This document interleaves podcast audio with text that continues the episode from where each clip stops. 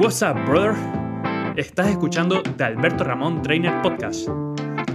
Aquí trataré de enseñarte mi forma de entender el entrenamiento y la vida. También intentaré traerte a algunos de mis referentes y amigos. Así que sin más, ¡Let's fucking go!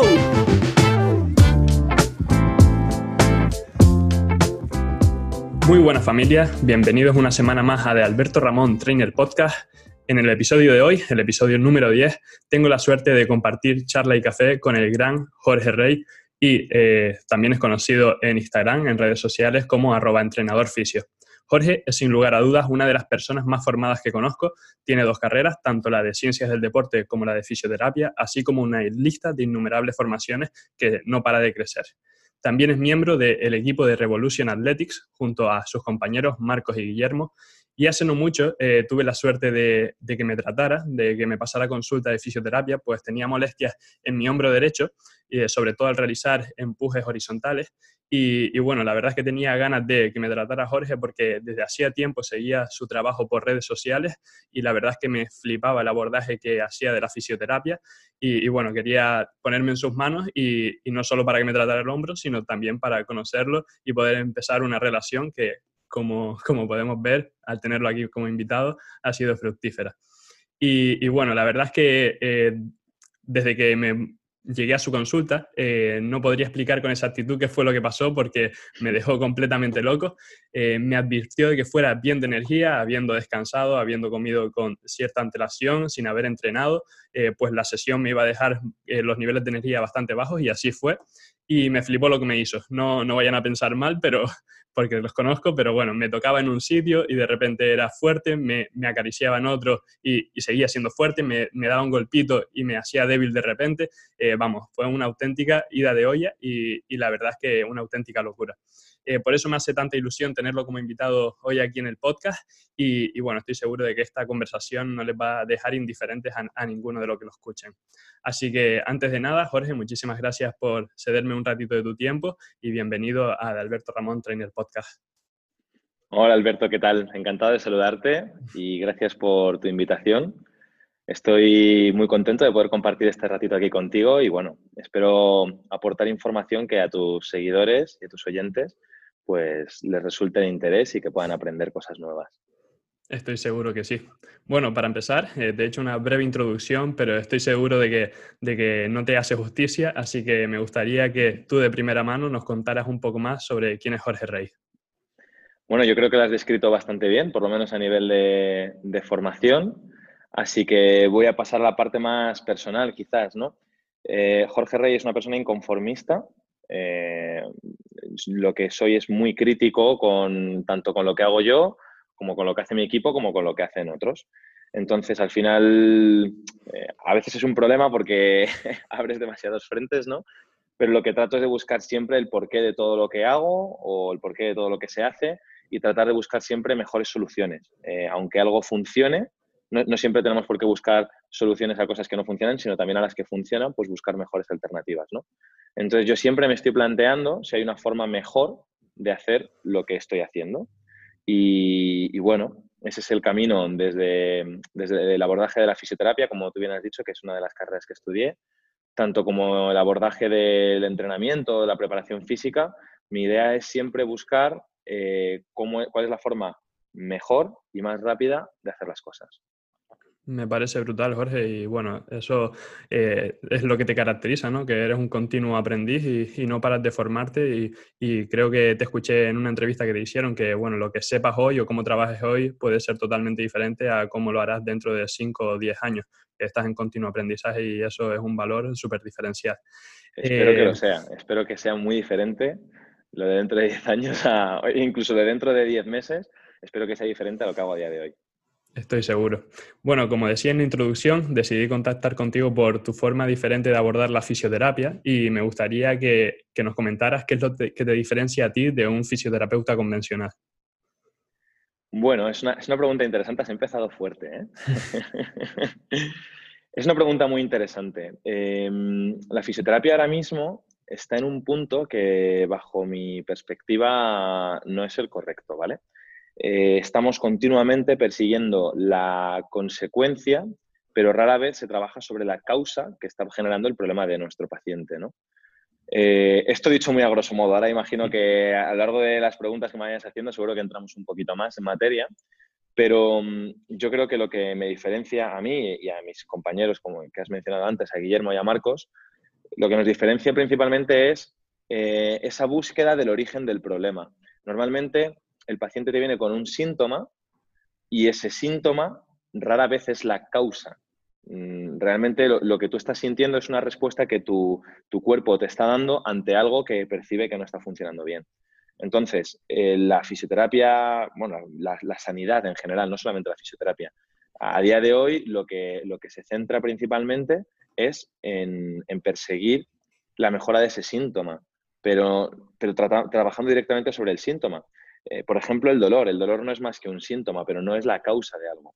Si tú quieres buscar la causa de algo, tienes que ver cómo se está comportando ese organismo al nivel que sea, ¿vale? Porque puede ser un, tema de abordable, abordable desde la fisioterapia o a lo mejor hay que abordarlo desde la nutrición o desde otra perspectiva u otra rama sanitaria, ¿no? Pero al final es buscar qué es, lo, qué es el causante, o sea, qué, es ese elemento que nos está causando el problema y, cómo podemos ponerle solución a eso sin tener que centrarnos continuamente en quitarle el síntoma al paciente, en quitar la compensación.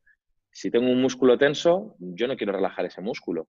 Yo quiero ver por qué el sistema nervioso está decidiendo tensar ese músculo y trabajar sobre esa causa que hace que el sistema nervioso tense mi músculo, pero no como tal de forma directa sobre el músculo. Solucionando la causa, al final harás que el cuerpo ponga todo en regla y lo ponga a funcionar de forma normal.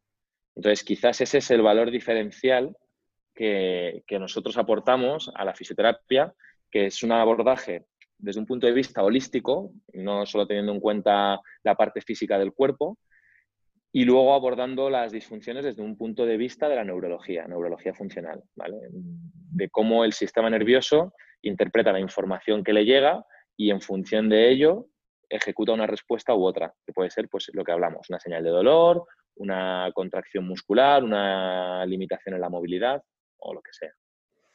Me parece brutal el abordaje que hacen de la fisioterapia, tanto tú como tus compañeros. Y, bueno, para profundizar un poquito más en esto último que decías, eh, ¿qué es la neurología funcional?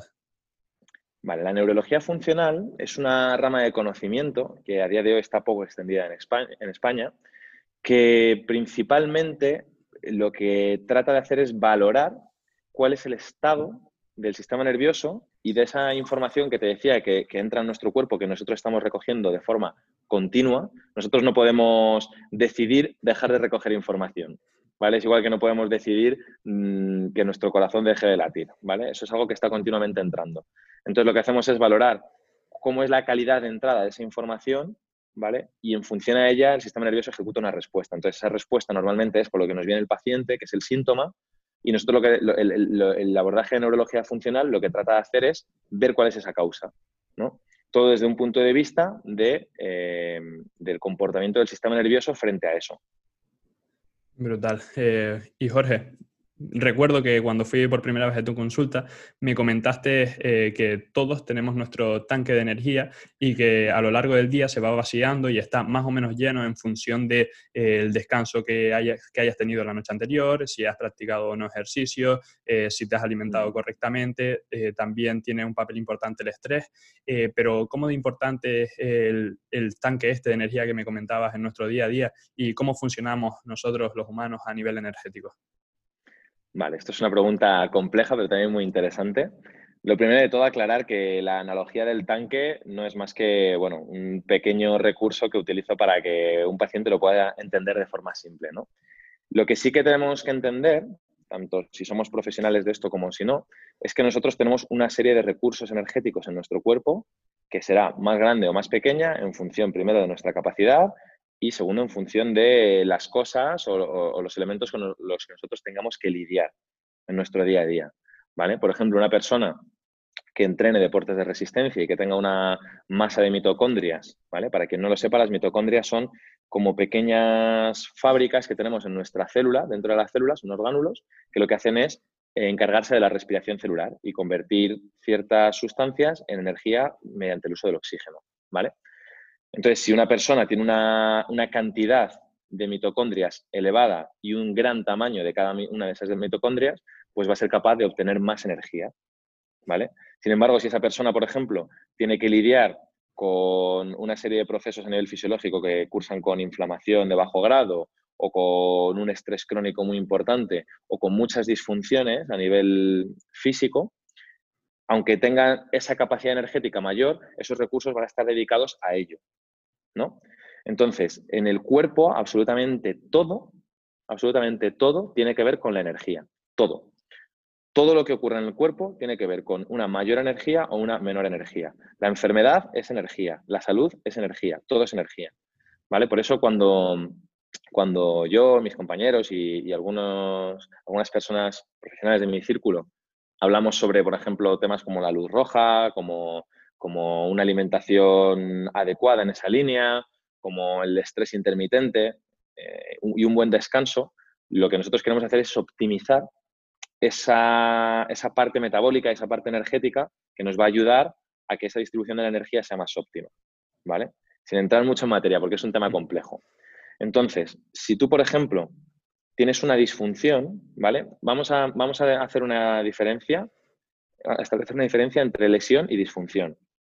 La lesión es un problema de hardware, ¿vale? es que el tejido se ha roto, bien por un trauma, bien por un estrés repetitivo, bien por un sobreesfuerzo, el, tejido se ha roto. Entonces es un problema de hardware, lo que es la carcasa, ¿vale? Eso va a conllevar una serie de mecanismos que nuestro cuerpo pone en marcha para regenerar ese tejido, ¿vale? Para hacer eso, nuestro cuerpo necesita energía y necesita dedicar la energía a eso, ¿vale? Eh, si esa energía está dedicada a eso, pues es menos, energía que tendremos disponible para entrenar, para fabricar otro tipo de tejidos, para luchar contra un patógeno, un virus o cualquier cosa por el estilo, etcétera. ¿Vale? Y luego está la disfunción. La disfunción es un tema de software, ¿vale? No es ya un problema de carcasa, sino que es, es una cuestión más del sistema operativo de ese ordenador. Entonces es cómo el sistema nervioso recoge, procesa y ejecuta respuestas en base a la información. ¿Vale? Que es lo, que hemos estado hablando. Entonces, cuando tú tienes un problema de, software, perdón, de hardware, el software siempre se va a ver alterado. Si yo me tuerzo un tobillo y me rompo los ligamentos de la cara externa y me hago un esguince, mi sistema nervioso va a establecer un programa de software para llevar el pie a esta posición y evitar que haga el movimiento de inversión, que es donde me he lesionado. ¿Vale? Entonces, a lo mejor lo que pone son los músculos peroneos, los pone muy tensos y, e impide que se relajen. ¿Vale? Esto es una disfunción que se llama, pero en este caso es una disfunción que es necesaria siempre y cuando el software siga roto, el hardware siga roto. Si el ligamento está roto, necesitamos que el cerebro nos proteja del movimiento que pueda hacer que me lesione más. Si yo tengo un problema de hardware en el cual los ligamentos de mi tobillo se han roto, es normal que el sistema nervioso decida proteger ese movimiento tensando los peroneos para llevarme el pie o el tobillo a la posición contraria. ¿Por qué? Porque si yo vuelvo a ese mecanismo de inversión, me puedo hacer más daño. Entonces, es normal que eso esté así. El problema es que el hardware haya curado, que el tejido se haya regenerado y ya esté íntegro, ¿vale? Y, nosotros sigamos teniendo esos peroneos tensos. Ahora ya nos va a estar limitando esa movilidad del tobillo hacia inversión, hacia dosiflexión, hacia plantiflexión, va a limitar diferentes movimientos ¿vale? Y ahora ya no es normal que estén tensos, ¿vale? Entonces eso se llama disfunción. Y esa disfunción ya no es necesaria. Nuestro sistema nervioso está interpretando que sí es necesaria, pero no lo es. Entonces, ¿qué tenemos que hacer? Decirle al sistema nervioso que eso ya no es necesario.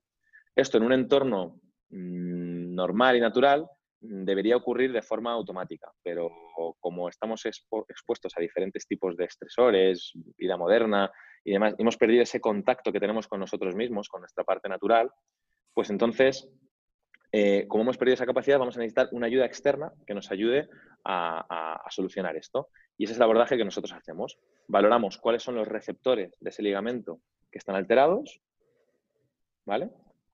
Lo solucionamos, que eso ya luego es muy fácil, ya lo viste que se hace en un segundo. Y una vez esté hecho eso, el sistema nervioso ya recibe la información de que no es necesario tener ese músculo tenso. Entonces el músculo se relaja automáticamente, sin haber tocado el músculo, es simplemente tocar lo que hay que tocar. Es como, como apretar un tornillo, es súper fácil, pero hay que saber cuál es el que tienes que tocar. Entonces, el abordaje de la neurología funcional lo que hace es valorar cuál es el tornillo que hay que apretar, cuándo hay que apretarlo y, lo aprieta. Es así de fácil. Así de fácil y así de difícil, ¿vale? Porque esto luego tiene mogollón de reglas, mogollón de... O sea, es, es, un campo súper extenso da para eh, más de cuatro años de estudio. O sea, podría haber una carrera que fuese neurología funcional y sales de la carrera y todavía no sabes, trabajar 100% con ello. Es un campo muy complejo y que, y que, bueno, como dices tú, que requiere de muchísimos años de formación y después de ir juntando eh, una formación que haces por aquí, otra que haces por ahí y poco a poco ir formando el método que es el que tienen ustedes en Revolution Athletics. Y, bueno, simplemente a modo de aclaración, que me surgía la duda con respecto a lo que comentabas de las disfunciones, no tiene por qué ser precisamente producida por una lesión, ¿no? Cualquiera puede tener disfunciones y no ser consciente de ellas, ¿no? ¿O me equivoco? Sí, estas disfunciones lo que van a condicionar es el control motor, ¿vale? El control motor no se trata de hacer una maniobra de flexión profunda cervical o de hacer una retroversión pélvica o de hacer un hollowing, eso no es control motor. ¿Vale? El control motor es inconsciente y depende de la información que le llega al sistema nervioso, ¿vale? Esa es una... Mm, ahora mismo es que, bueno, claro, venimos de tiempo atrás de autores que nos vienen hablando de control motor, pero es desde una perspectiva equivocada, porque realmente si tú inhibes un músculo con una disfunción, ¿vale? Ese músculo no se va a activar nunca, jamás en la vida hasta que no solucione esa disfunción, nunca. Por mucho que hagas ejercicio para activar ese músculo, por mucho que hagas correctivos para... Nunca, no va a ocurrir a no ser que solucione la disfunción. Entonces, eh, efectivamente, lo que hay que hacer es mm, ver cómo afecta el problema al movimiento y solucionar eso. Ok, perfecto, Jorge. Y, no te, bueno, respondía a la pregunta.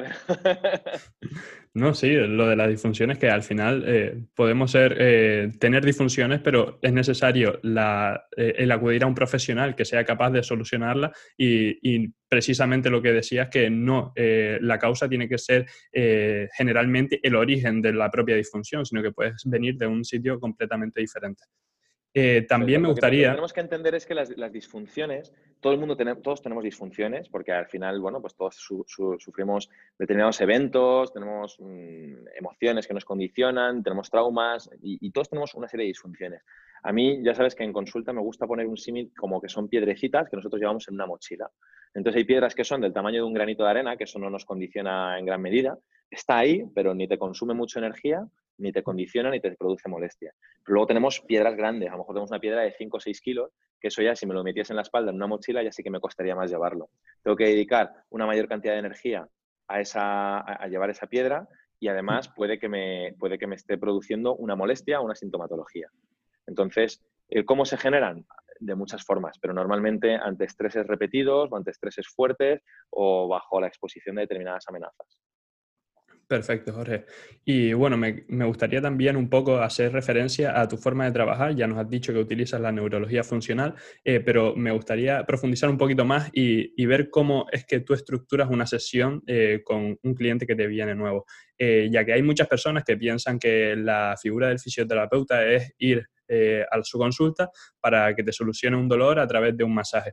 Eh, ya sabemos de sobra que, la postura o la figura del fisioterapeuta difiere mucho de esta imagen que tiene eh, la mayoría de la población, pero aún difiere todavía más de la figura de fisioterapeuta como ustedes la abordan. Entonces, ¿cómo es que tú estructuras una, sesión con tu cliente? Bueno, lo, primero es decir que, que si un paciente piensa eso, es porque nosotros durante muchos años hemos trabajado de una forma inadecuada. ¿Vale? No es por echarnos piedras encima, no pasa nada, eh, el conocimiento avanza. Lo que sí que creo que no es ético por nuestra parte es saber que hay una forma mejor de trabajar y no aplicarla. ¿Vale? Porque cuando tú no sabes algo, pues bueno, mm, si no lo sabes, no lo sabes. Pero cuando sabes que existe y no te quieres formar en ello, entonces ya sí que empezamos a entrar en, cuestiones un poquito más, éticas ¿no? o morales. Mm. Entonces, claro, eh, yo entiendo, desde el punto de vista personal, y esto es mi opinión, pero yo entiendo que muchos pacientes pierdan la fe en, un médico o pierdan la fe, en un fisioterapeuta o en cualquier profesional eh, de la salud o del ejercicio. Porque muchas veces somos nosotros los propios cazurros que no queremos ver la luz. ¿Vale? Entonces, cuando estamos persiguiendo el síntoma sin llevar un adecuado proceso de valoración, sin tener un conocimiento profundo sobre el tema que estamos tratando, pues claro, al final no le vamos a solucionar nada a nuestro paciente. Muchas veces incluso le, producimos mayores molestias o mayores daños y, claro, es normal que muchos pierdan la fe.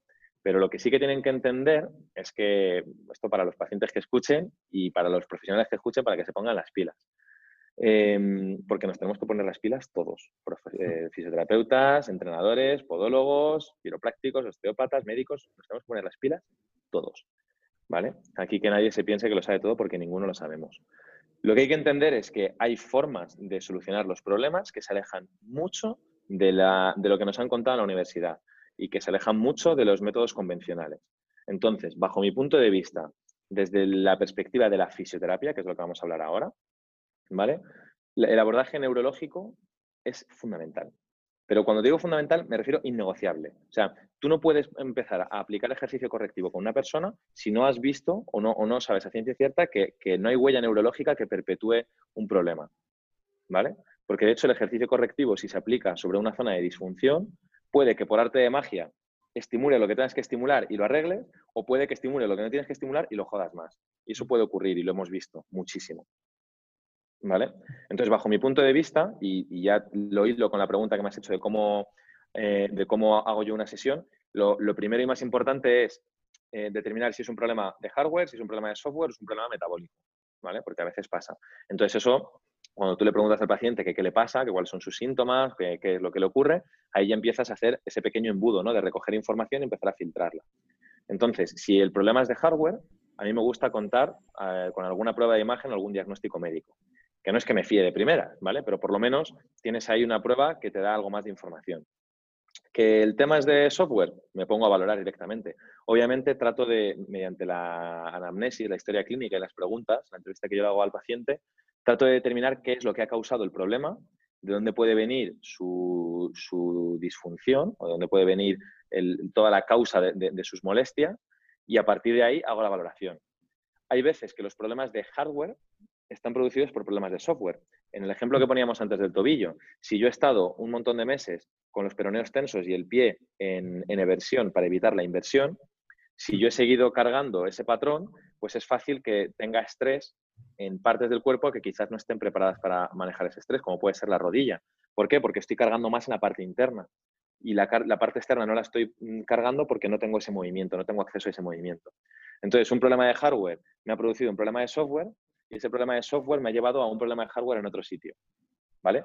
Cuando el hardware es secundario al software, es decir, tengo una lesión por, estrés repetitivo o por desgaste, que eso se ve mucho en hombros. Una tendinopatía de hombro normalmente es por tener disfunciones en el hombro que te alteran la biomecánica y tú sigues entrenando o moviéndote eh, sin un correcto centramiento articular, sin un correcto movimiento del complejo del hombro. Entonces, cuando ocurre eso, se producen roces y desgastes y roturas de tendón pero que no se van a solucionar hasta que no arregles el software. Entonces, en ese caso, tienes que arreglar primero el software, que eso ya sabes que es rápido, y luego, poco a poco, el hardware, pues con tiempo y con un par de cosillas más, se van, se van solucionando. Entonces, depende. Si el problema es de hardware, normalmente es de lo que yo menos trato, eh, pero bueno, las, las soluciones pues suelen ser mejorar todo el proceso regenerativo mediante terapia metabólica, con estilo de vida, alimentación, estrés intermitente, eh, algo de láser y luz roja e infrarroja. Y si tienen acceso a una cámara de oxígeno, que yo, por ejemplo, no tengo, pero, pero sé, de gente que tiene y les puedo derivar, pues eso también induce la recuperación. ¿vale? Luego hay ciertos suplementos que también pueden ayudar. Entonces, eso sería si hay un problema de hardware. Luego, si el problema es de software, eh, bueno, paralelamente a ese, a ese, hardware, todas las compensaciones que va creando, pues las vamos tratando con software. Hay algunas que no hay que tocar y otras que sí, con neurología. Luego, lo que, lo que siempre hago, porque es que eso es una cosa que siempre está presente, es un abordaje desde el punto de vista de la neurología funcional, de tratar, valorar cuáles son los receptores que, están disfuncionales a la hora de recoger información y, solucionar eso. Y luego aplicar ejercicio. Pero una vez la persona tiene una capacidad neurológica para hacer ejercicio, entonces adapto su estructura o reeduco un patrón mediante el ejercicio correctivo. ¿Vale? Pero nunca trato de solucionar el problema de software mediante el ejercicio correctivo sino que primero le doy capacidad a su sistema nervioso de acceder a un movimiento o tolerar una carga y luego voy generando más capacidad o más tolerancia mediante el ejercicio. Entonces tendría como esas, esas tres partes, ¿no? Por un lado, la parte metabólica para el hardware o para complementar lo que hacemos de software y mm, generar un aumento de esos niveles de energía que nos van a ayudar a, trabajar también a nivel neurológico. Luego, el bloque de neurología como tal, que es lo que más parte lleva. Y cuando ya esa persona es capaz de eh, tolerar movimientos y aceptar movimientos, entonces lo sobrecargamos y le damos más capacidad y más tolerancia mediante el ejercicio. La verdad es que me parece brutal, Jorge, y, bueno, una vez más me has hecho explotar la cabeza y seguro que a todos los que nos están escuchando también.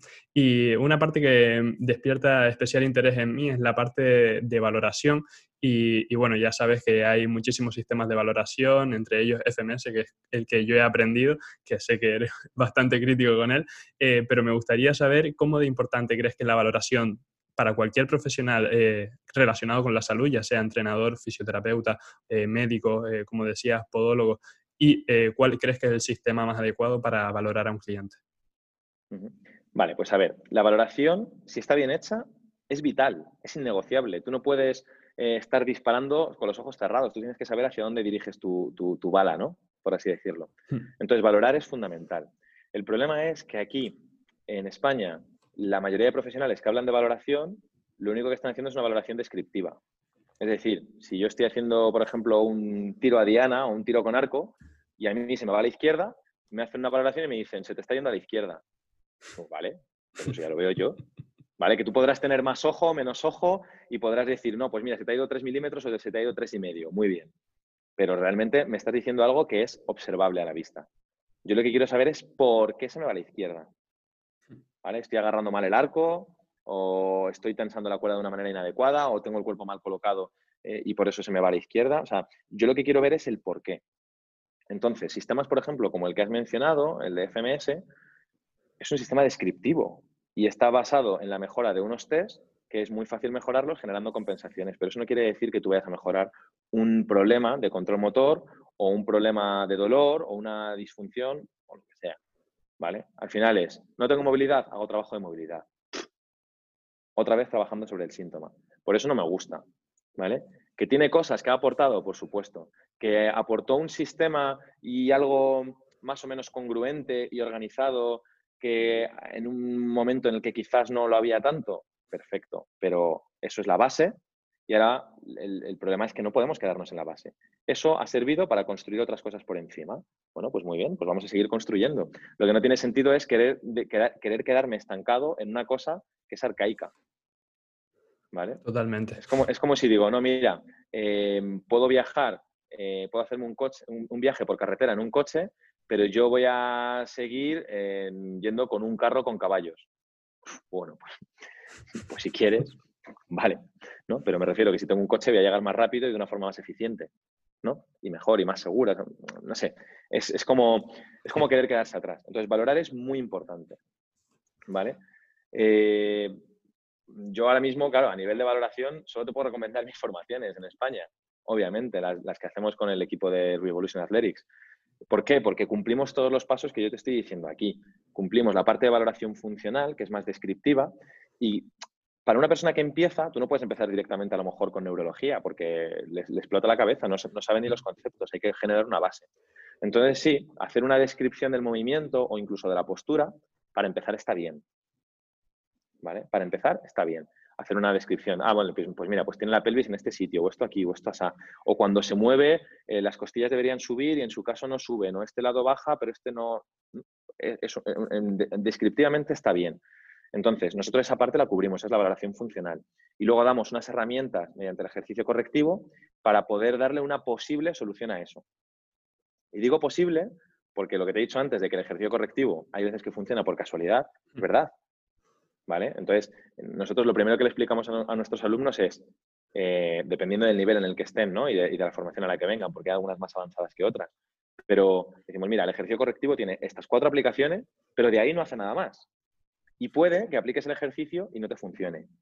Dicho esto, para este problema, si tienes que aplicar ejercicio, aplica estos dos, o estos tres, o estos cuatro, que seguramente te van a ir a funcionar. Pero si no te funcionan, te tienes que apartar del abordaje del ejercicio correctivo e irte a la neurología. ¿Vale? Luego ya a la gente que hace neurología le decimos, valora con neurología y mira si se soluciona el problema. Y luego genera la tolerancia con, el, con, la, con la carga, ¿no? con el ejercicio correctivo que ya conoces. O genera esa fijación del patrón mediante el ejercicio. Entonces son como diferentes etapas. Por lo tanto, la valoración, cuando tú estás trabajando a nivel de la mejora del movimiento, de control motor o de dolor o de una lesión o una, una disfunción, es imprescindible, es innegociable, hay que hacerla sí o sí, pero hay que hacerla bien. Lo que no me puedes decir es que haciendo un test aquí o una sentadilla profunda o lo que sea, ya sabes todo lo que le pasa. ¿Por qué no? Porque eso es descriptivo. Sí, no, que la tibia no rota, sí, vale. No, que el tobillo no se flexiona. Sí, muy bien, que eso ya lo veo. ¿Por qué no se flexiona el tobillo? ¿No? Luego sí, hay test analíticos, pero al final te van acercando. Pero lo único certero, si tú quieres ir al blanco a la diana y gastar una bala y acertar en el blanco, lo único que tienes para valorar eso es la neurología funcional. Lo único. Lo demás, lo único que hace es tratar de acercarse a eso. Hay cosas que se acercan más, cosas que se acercan menos. Entonces ya te digo, nosotros tal y como tenemos organizado nuestro, nuestro sistema, cubrimos la parte de valoración funcional, de valoración postural, de ejercicio correctivo y todo eso. Luego cubrimos una introducción a la neurología, ¿vale?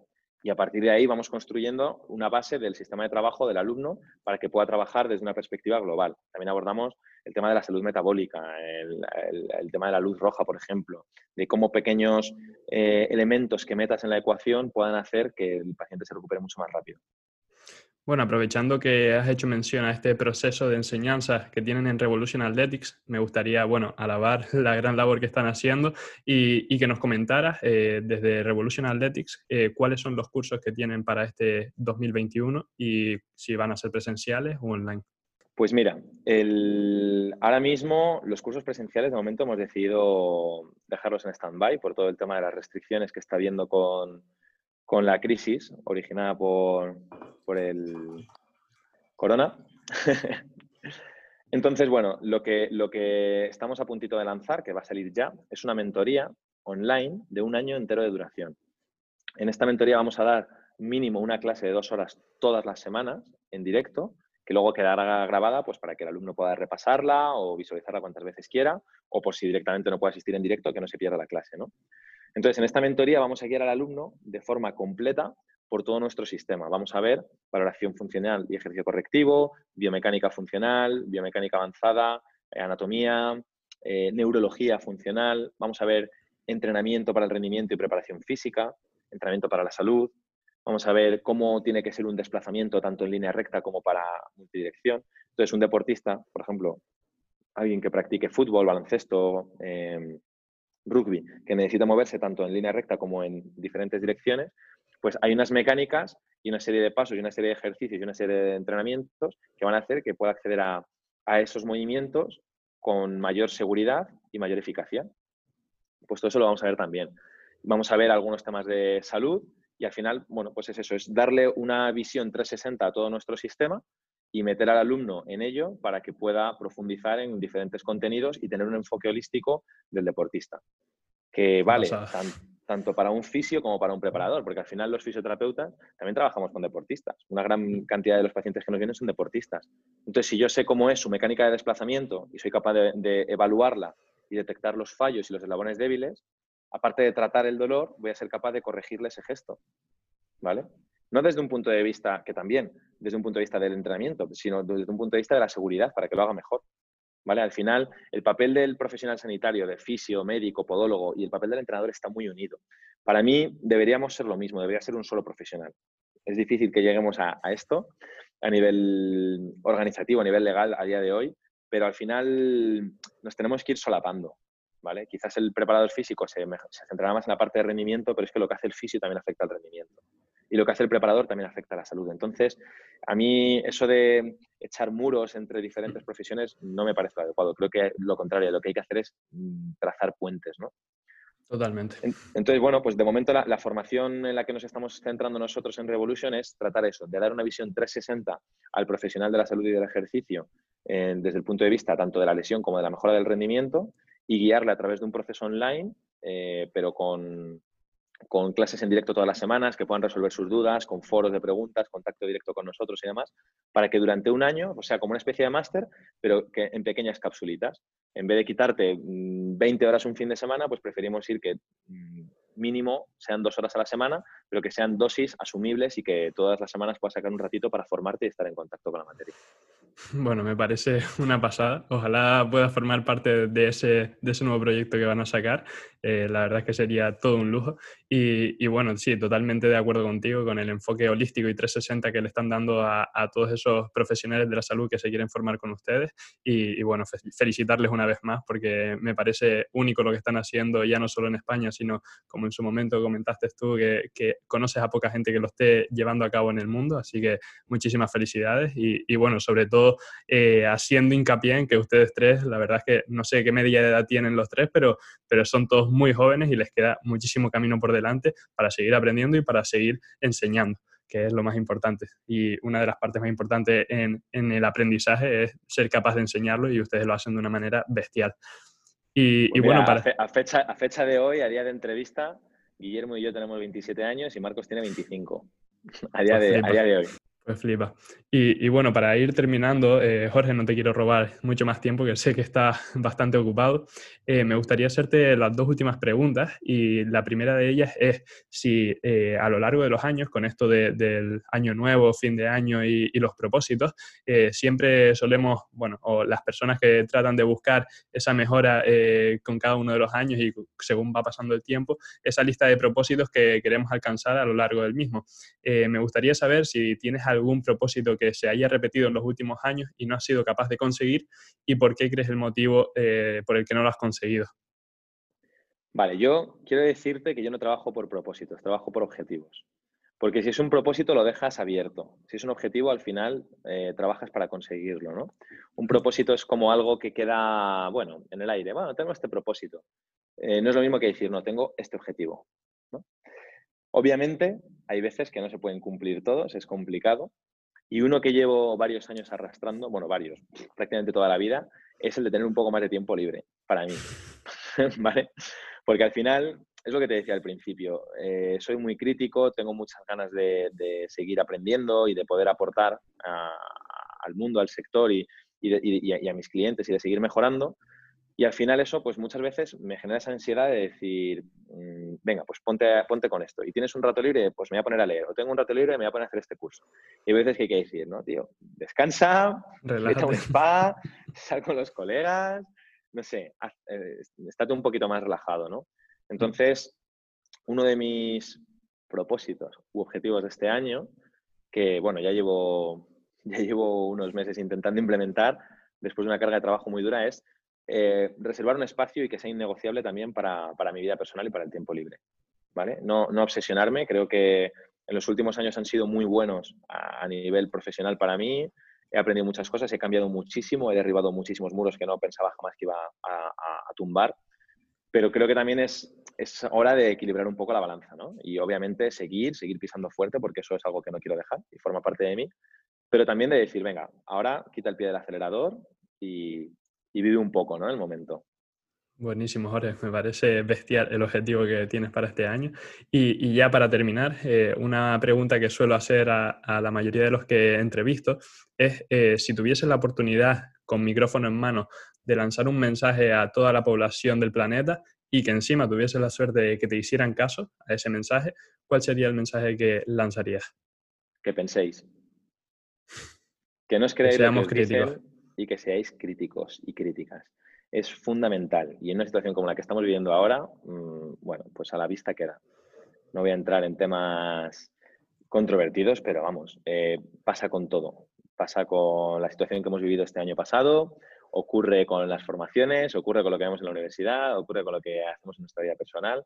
Pensad y ser críticos. Eso es lo primero, para poder tener vosotros y vosotras la libertad de pensar por unos mismos.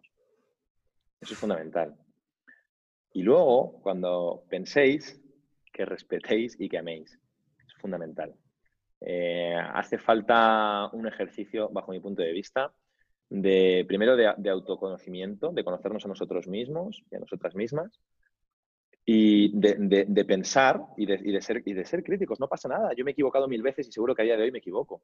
Y, y no pasa nada. Si yo mañana o dentro de 20 minutos descubro que lo que estoy haciendo ahora no vale para nada, ¿vale? Que no es el caso porque lo he comprobado, ¿vale? Pero, si descubro algo nuevo, no, pasa nada, yo voy a admitir mi error, ¿vale? Y luego hay que, hay que, hay que querer, joder. ahora parece que hay que criticarlo todo. No, no es criticar. Si se critica, se critica desde un punto de vista mm, constructivo y para aportar. Pero luego hay que, hay que respetar a la gente, hay que quererla. Y ahora mismo que estamos sumidos en una ola de miedo, negatividad y estrés, hay que romper con eso y hay que ser más cercanos a la gente, entender las circunstancias y tratar de ser amables y, de entregar amor y positivismo. Y añadiría a este pedazo de mensaje que acabas de lanzar, eh, que también para ser críticos y pensar por nosotros mismos tenemos que tener la mente abierta y, como tú decías, que si cometes errores eres capaz de eh, reconocerlo y cambiar y estar abierto al aprendizaje, pues es completamente necesario eso, tener apertura de miras y, no cerrarte a una única idea, sino ser capaz de, dialogar con eh, posturas opuestas a las tuyas y tratar de extraer pues lo que tenga de valor esa, esa propuesta que es diferente a la que tú concibes. Así que, Jorge, muchísimas gracias por, tu tiempo. La verdad es que se me han quedado unas cuantas preguntas en el tintero que, espero que pueda hacerte en alguna otra ocasión. Eh, muchísimas gracias de corazón por haberme cedido este ratito y, bueno, espero que nos veamos pronto y te deseo para este 2021 muchísimo éxito, que estoy seguro de que será así y un abrazo enorme. Muchas gracias a ti por la invitación y gracias a todas las personas que habéis estado escuchando. Y yo también os mando a todos un abrazo gigantesco y que nos veamos pronto.